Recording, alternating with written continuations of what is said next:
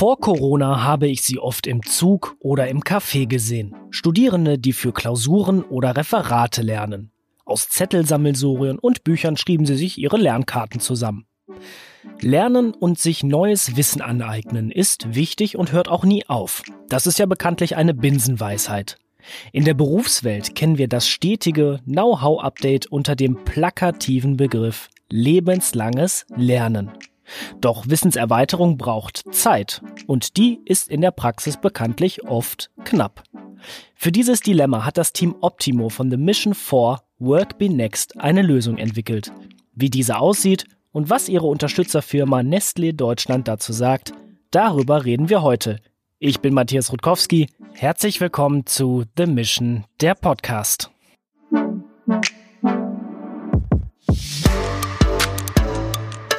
The Mission, der Podcast. Initiative für eine nachhaltige Zukunft. Ladies First heißt es ja immer so schön und ich begrüße vom Team Optimo zugeschaltet Mona Gazi. Hi. Hi Matthias. Und unterstützt wurde das Team unter anderem vom weltgrößten Nahrungsmittelkonzern. Ich begrüße zugeschaltet von Nestlé Deutschland den Personalvorstand. Herzlich willkommen, Ralf Hengels. Ja, hallo Mona, hallo Matthias. Nicht wundern, wir haben uns vorab auf das Du geeinigt und ich starte wie bei der Vorstellung auch wieder bei der Dame. Mona, mit 16 hast du dein erstes Startup gegründet, mit 17 ein Einser Abitur gemacht, mit 18 hast du dann schon einen Bachelor in BWL in der Tasche gehabt und jetzt hast du sogar noch erfolgreich bei The Mission for Work Be Next teilgenommen und dort ein vielversprechendes Konzept für die Arbeitswelt von morgen entwickelt. Ganz ehrlich, bist du eine Überfliegerin? ähm, nein, ich denke nicht. Ich denke, wie ich es geschafft habe, ist durch gutes Zeitmanagement und ähm, ich glaube, dass das jeder machen kann äh, mit der richtigen Organisation. Deswegen würde ich mich nicht als Überfliegerin bezeichnen. Dann gib uns trotzdem doch mal einen Einblick in dein Erfolgsgeheimnis, denn dein Lebenslauf liest sich ja schon wie die Lizenz zum Erfolg. Ja, stimmt schon. Also das ist schon echt mittlerweile echt gut. Ähm, ich glaube, ein Erfolgsgeheimnis ist so einerseits zu wissen, was einem Spaß macht und dann halt so zu priorisieren, dass man nur die Sachen macht, die einem irgendwie zu diesem Spaßziel verhelfen, sag ich mal. Also das ist für mich auch Zeitmanagement, das zu machen äh, oder Zeit für die Dinge zu haben am Ende, die einen wirklich erfüllen. Und ähm, ja, wie man das schafft, ist im Endeffekt durch gute Prioritätensetzung, teilweise Nein sagen oder ähm, ja, Disziplin. Nun ist dein Werdegang ja jetzt nicht völlig normal. Welche Rolle spielt denn Zeitmanagement und lebenslanges Lernen für dich in deinem doch noch sehr jungen Alter? Und das meine ich jetzt völlig wertfrei. Ich glaube, ich würde nicht so viel Zeit für meine Freunde haben, wenn ich nicht ein gutes Zeitmanagement hätte. Also es fängt morgens schon an mit einfach den Tag strukturieren. Momentan ist es zum Beispiel so, dass ich halb lerne und halb ähm, arbeite. Lebenslanges Lernen heißt einerseits aktuell mache ich das durch die Uni, andererseits durch Startup und ähm, Zeitmanagement einfach, wie schaffe ich es, die beiden Sachen irgendwie zusammen zu verbinden und die richtigen Prioritäten zu setzen. Ralf, aus deiner Sicht als Personalvorstand eines sehr, sehr großen Konzerns, lass uns doch einfach mal an diesem Begriff lebenslanges Lernen annähern. Was verstehen wir darunter, vor allem auch aus einer praktischen Sicht?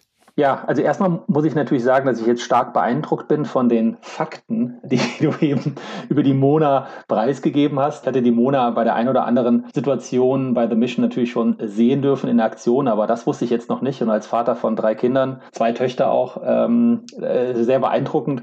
Mal schauen, ob ich äh, den einen oder anderen guten Tipp von der Mona jetzt auch mal weitergeben kann an meine Kinder, damit sie auch so einen Lebenslauf hinlegen. Das finde ich, find ich super. Also alles, alles Gute schon mal auf dem Weg. Die Grundlage Grundlagen hast du schon gelegt. Vielen Dank. Lebenslanges Lernen ähm, ist natürlich, wie du schon gesagt hast, Matthias, eingangs, steckt schon im Begriff drin, hört irgendwie nicht auf, fängt äh, irgendwann an bei der Geburt und sollte dann auch ganz, ganz lange äh, gehen.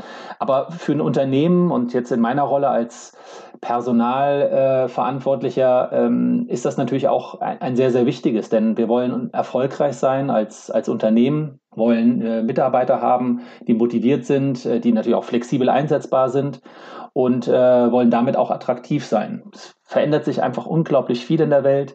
Die Herausforderungen werden immer komplexer. Dann können wir auch als Unternehmen diese Chancen bieten, weil das viele natürlich auch motiviert, äh, neue Dinge zu lernen und voranzukommen.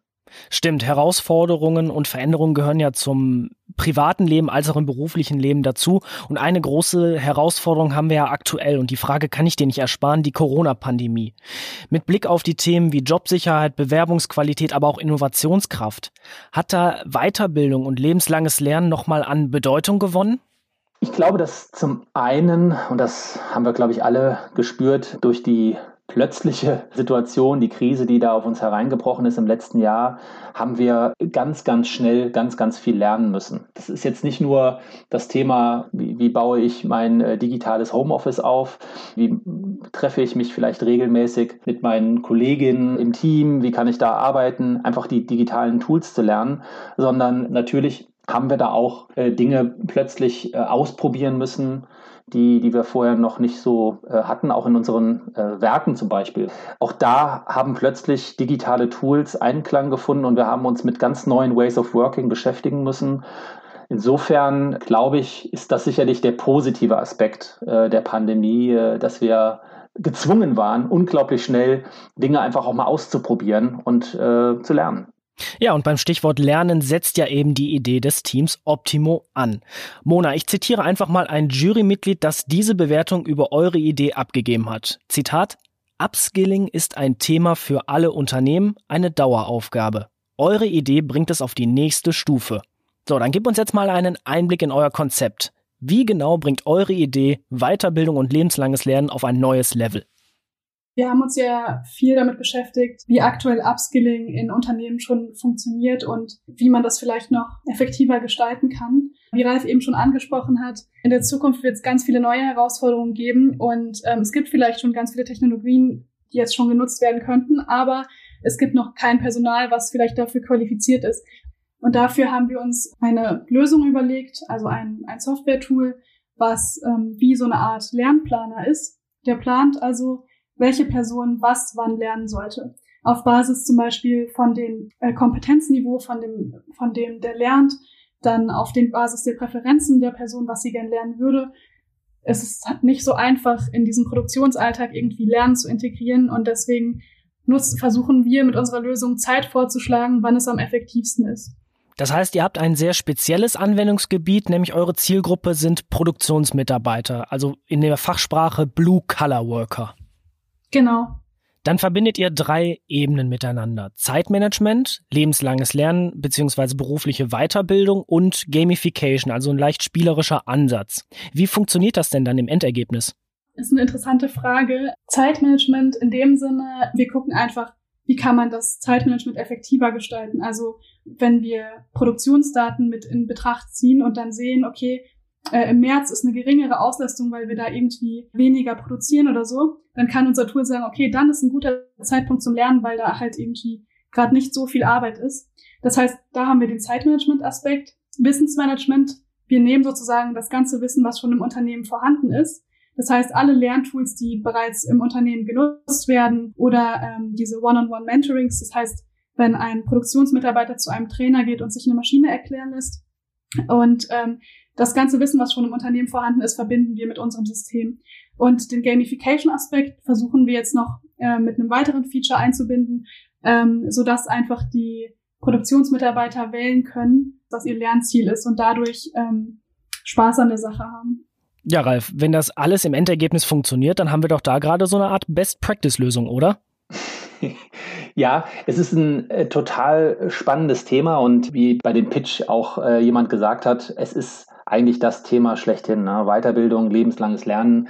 Wir müssen ständig neue Themen lernen, also aus was, aber auch wie wir Dinge lernen und auch wo. Hat sich stark gewandelt in der Vergangenheit und das wird sich sicherlich auch noch stärker wandeln. Und klar, dass das Umfeld in so einer Fabrik ist natürlich stark geprägt von dem Thema Zeit. Ja, das ist völlig richtig. Das ist anders, als wenn du im Büro sitzt und kannst deine Arbeit vielleicht frei einteilen. Da ist das Thema Planung der Zeit, effektive Planung. Ähm, wann kann ich äh, solche Weiterbildungs Blöcke einbauen extrem wichtig. Äh, wir haben natürlich auch schon Tools im Einsatz. Für die Schichtplanung haben wir äh, Tools, die auch stark digitalisiert sind. Wir haben auch Tools als Lernplattformen und die Integrität äh, ja, de, de, des Produkts, äh, was Optimo entwickelt hat. Da zögern wir ehrlich gesagt noch so ein bisschen, weil wir auch eine neue Plattform gerade erst eingeführt haben, die wir jetzt auch noch mal ein bisschen ausrollen müssen und auch weiter nutzen wollen. Insofern ist es für uns etwas gewesen, wo wir gerne zu beigetragen haben und auch noch mal den einen oder anderen Impuls bekommen haben, aber wir müssen wahrscheinlich noch an der einen oder anderen Stelle feilen, bevor wir sagen, so, jetzt äh, integrieren wir das auch noch in unsere Systemlandschaft. Wir überzeugen euch noch. Ja, genau, ich weiß, wir sind da ständig im Dialog zurück. genau. ja, Ralf, wo du gerade schon vom Feinschliff gesprochen hast, wir wissen jetzt, was Blue und White Color Worker sind, aber lass uns noch mal in die Praxis schauen. Was sind denn deiner Erfahrung nach so die Top drei Hürden bei der beruflichen Weiterbildung? Gib uns da mal ein paar Einblicke. Einmal das Thema Eigenmotivation. Lernen, macht mir das Spaß? Ja, das ist etwas, wo man auch einen gewissen Anreiz geben muss, aber auch den Mehrwert auch herausstellen muss. Der ist manchmal ja nicht direkt zu erkennen. Die zweite Hürde ist klar Zeit. Alle Mitarbeiterinnen haben irgendwo Tagesgeschäft. In diesem Tagesgeschäft dann Weiterbildung zu integrieren, die Zeit auch einzuplanen, ist nicht immer einfach. Und dann ja, die Weiterbildung so zu machen, dass sie auch bedarfsorientiert ist, dass es schnell verdaubar ist, einen schnellen äh, Effekt auch hat, nachhaltig auch funktioniert, äh, anwendbar ist, sodass auch der Content wirklich etwas ist, womit ich was anfangen kann. Und ich glaube, das sind so die drei wichtigsten Elemente aus meiner Sicht. Also ich fasse zusammen Zeit, innerbetriebliche Organisation, Motivation und der Lerninhalt an sich ich hätte es nicht besser tun können. Vielen Dank. Mona, Blue Collar Worker kommen einem ja natürlich jetzt nicht als erstes in den Sinn, wenn man an Weiterbildung denkt. Also ich denke da primär eigentlich an die White Collar Worker, die irgendwo am Schreibtisch sitzen, strategisch denken und arbeiten und gezwungen sind, jeden Monat irgendwie eine neue Innovation eigentlich sich aus dem Ärmel zu schütteln. Wie seid ihr überhaupt auf Blue Collar Worker gekommen? Ich muss sagen, am Anfang hatte ich genau den gleichen Gedanken. Aber ich glaube, im Endeffekt, für unser Team war das Thema so interessant, weil wir uns eben damit nicht beschäftigt hatten und wir das so ein bisschen als Herausforderung gesehen haben und am Ende einfach festgestellt haben, wie viel man einfach in dem Bereich auch bewirken kann, was für einen Impact man haben kann. Nun sind aber drei Monate Entwicklungszeit bei The Mission nicht gerade lang. Was waren so Reaktionen von Test-Usern, denen ihr zum Beispiel mal einen Click-Dummy gegeben habt oder denen ihr einfach eure Idee vorgestellt habt? Was kam euch da so an Reaktionen entgegen? Am Anfang hatten wir oft das Problem, dass viele nicht die Idee verstanden haben. Und dann haben wir einfach festgestellt, was daran falsch ist. Und wir haben dann einfach geguckt, okay, das funktioniert nicht. Okay, dann haben wir geguckt, ja, was müsste denn da sein, damit das gut funktioniert. Wir haben jetzt gerade die dritte Testphase. Mittlerweile sind wir auf so einem Stand, wo wir nur noch so kleine Dinge ändern. Am Anfang war es echt so, dass nicht viele das verstanden haben, was wir uns überlegt haben. Dann haben wir ähm, gelernt, wie man es besser machen kann. Und im Endeffekt war das Feedback richtig gut. Ralf, wir werfen jetzt einfach mal einen Blick abseits der Blue Color Worker, nämlich auf Nestlé an sich. Ihr seid ja auch bei jungen Talenten und Berufseinsteigern beim Thema Aus- und Weiterbildung aktiv. Da habt ihr ja unter anderem 2014 die Initiative Alliance for Youth gegründet. Gib uns mal einen Einblick. Was ist die Intention dieser Initiative und spielt da lebenslanges Lernen auch schon jetzt eine Rolle?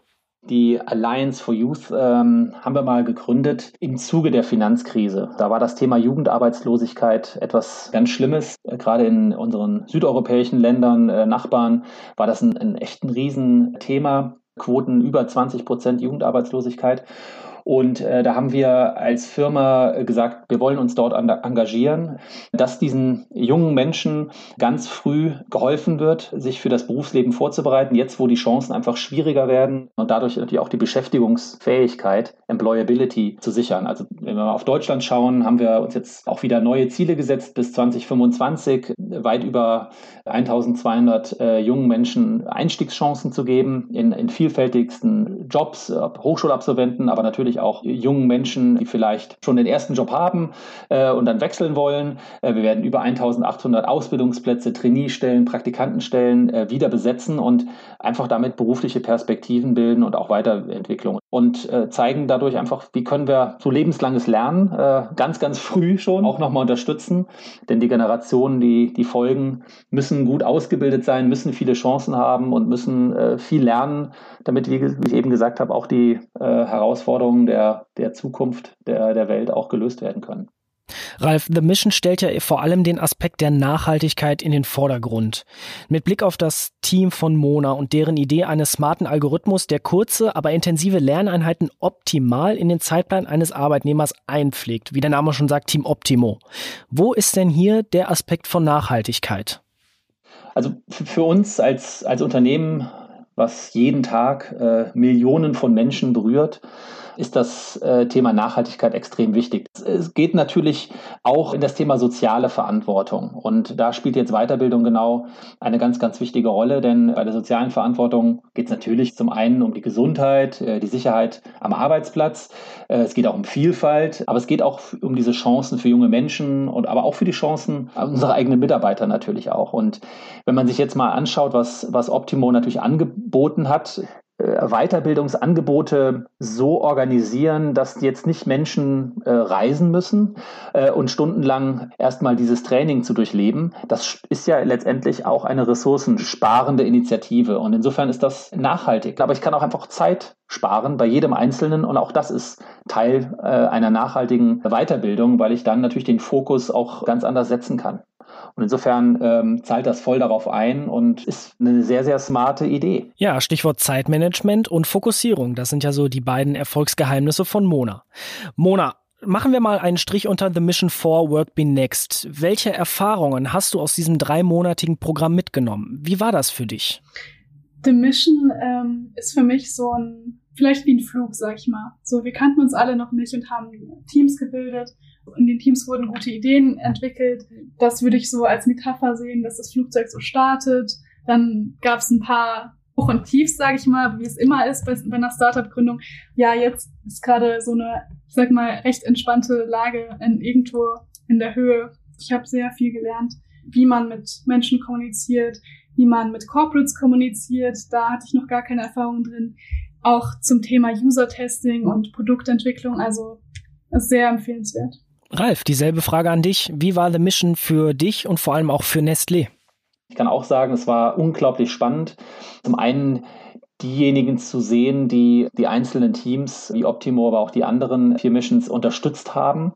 Du nimmst total viel mit, wenn du einfach mit diesen jungen Menschen, die mit so einer großen Begeisterung und Leidenschaft für ihre Ideen auch kämpfen und sich da einsetzen. Und das inspiriert einzelne Personen, Menschen äh, in unserem äh, Unternehmen, aber es inspiriert auch irgendwo die ganze Organisation. Insofern die Impulse, die wir mitgenommen haben aus dieser Zusammenarbeit, waren, waren wirklich grandios. Und insofern war das äh, rundum eine tolle Zusammenarbeit und äh, mit den Teams, mit den Unternehmen äh, während dieser der Mission Work Be Next. Ja, viele neue Impulse für die Arbeitswelt von morgen.